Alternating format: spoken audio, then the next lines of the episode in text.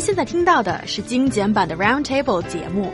想收听并下载一小时完整节目，请关注我们的微信公众账号 EZFM Roundtable，然后发送关键词“完整版”获取下载方式，或者直接下载轻松调频 App。Our dear listeners out there, if you and I can agree on anything, I think it's that the internet is made of cats these days.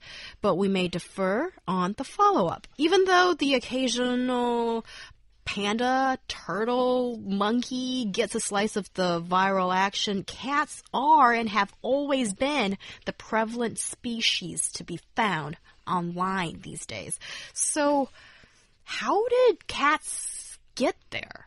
Well, apparently people just love cat photos, cat videos, and um, just cats. And uh, we have you. We have this this speculation that cats have big round eyes planted right in the center of their little heads, and they have little snub noses, and they have rounded faces and chubby cheeks, which looks a lot similar like your babies. And that what human beings consider cute, and they remind me remind us so much of our own face and um, like then then they have this oh their eyes are so big and so round and face are so cute and just so cute and they started this love I don't know what kind of ends. babies you've been looking at, but I haven't seen any cat babies. What I do want to say is that in my mind, cats are aesthetic animals. Uh, I had a cat back in the States, and I did not want, I knew I would never have the interaction with it that I would have with a dog. Dogs are just social animals. Dogs are family. In my mind, cats are aesthetics. And you know, if we're going to be like dog versus cat, there's something I do want to say, and that is uh, feline animals are one of the few uh, animal species that kill for fun, not because they actually need to necessarily eat the animal. They'll go out and kill a bird and leave it there. Yeah So explain that one. So they're bad? They're evil? Not as cute as dogs that are just earnest and good hearted. Okay, I'm not making statements. So, um, you did though.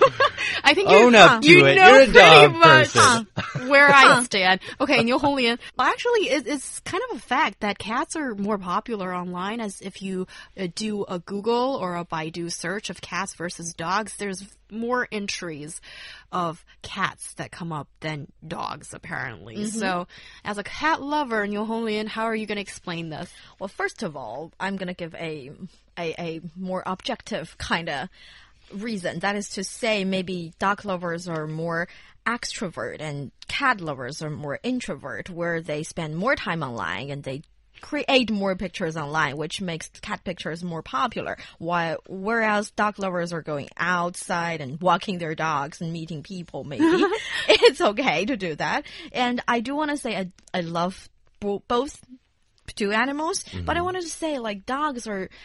I feel like dogs are a huge responsibility They're because they family, huh? rely every little bit of their life on you. And I've seen videos showing that a, a dog in a family when when his owner left him to work the dog's just standing in front of the door and uh, just standing there the whole day. And i feel it's sad. I don't want to have a pet that relies everything on me. It's huge. I wanted to be able to enjoy his life when i'm not around. That is why i love cats more.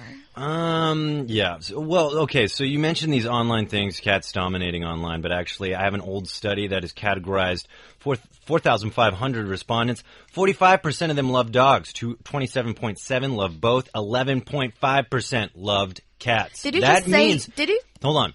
Offline, that means that people actually prefer uh, prefer dogs. So what I'm going to say here is aesthetically, I would post a picture on my cat because maybe I don't care about my cat as much as I care about a family member.